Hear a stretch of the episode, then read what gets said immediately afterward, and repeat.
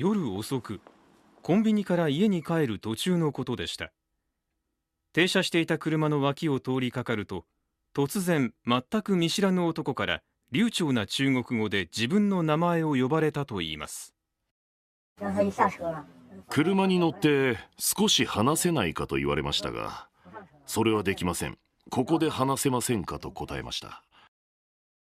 A さんは中国国内で民主化を求める政治活動を続けてきました。しかし厳しい弾圧から逃れるため2年前に来日。東京で金融関係の仕事を始めたところでした。話しかけてきた男は車から降りてきて再び乗るよう促しました。A さんが拒むとさらに5人の男が出てきました。あなたの周りにいる若い留学生がいくつかのグループを行き来している。この類の人間とは接触しないようにと言われました。若い留学生とは日本で民主活動をしている男性でした。A さんは中国当局からの注意喚起と受け止めたといいます。他の男たちは無言で立っていました。その後後ろの男2人は乗車せずナンバープレートを隠すように歩きその場を去りました。彼らは秘密警察だと確信しています。手法が非常にプロフェッショナルだったからです。身の危険を感じた A さんは引っ越しました。しかしこれで終わりませんでした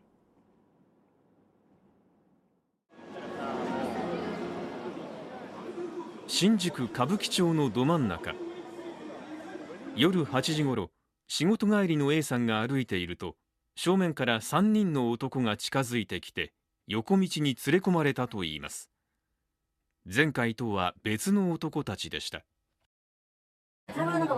我々が誰かわかるよねと言われました。そして自分たちのために働かないか会社は辞めろと言われました。私の報酬額として1600万人民元を保証すると。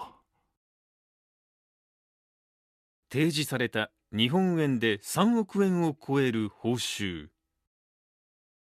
自分たちのために働けというその意味はどういう意味だと思いましたか？中国共産党の一貫したやり方は各分野に潜入して党のために人物やビジネス家族の情報を収集するというものです。友人を裏切る行為です。中国国内では常に行われていることです。日本でスパイ活動をするよう求められたと受け取りました。しかし A さんは断りました。この拒絶がさらなる脅迫につながりました。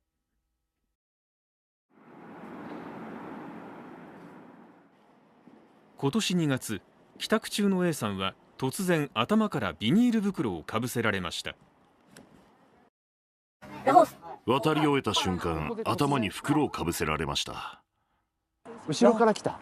首をつかまれてこちらに連れてこられてこの辺りで23発叩かれここまで連れてこられ押さえつけられ叩かれました複数の男たちの存在を感じたといいます。みだりに口を開くなよ。今回はここまでにするがもし警察に通報でもしようものならこれでは終わらないぞと。東北なまりの中国語で言った後立ち去ったといいます。暴力行為にまで発展した脅迫この男たちは何者なのか？日本で民主活動を続ける組織のリーダーは中国の海外秘密警察の活動と見ています。ターゲットが反体制派陣営の人間のその取り締まり海外在住の中国人はいっぱいいるんですけど、あのある程度の戒めみたいにこういったことやるのは絶対にね何かいいことないよ。アメリカ在住の天安門事件の元学生リーダーも。中国政府から資金などを得て政府のために働いている人々がいることは間違いありません。そうした組織について調べる必要があると思います